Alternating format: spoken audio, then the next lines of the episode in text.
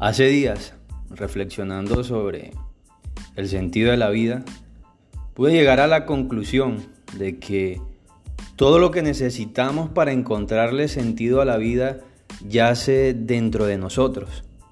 Y es que todo lo que somos en esencia y sustancia hacen que nuestras vidas sean potencialmente una experiencia sublime y trascendental pues solamente de esa manera tendríamos la osadía de burlarnos en la cara de la muerte cuando ella crea que va a buscar a un muerto más.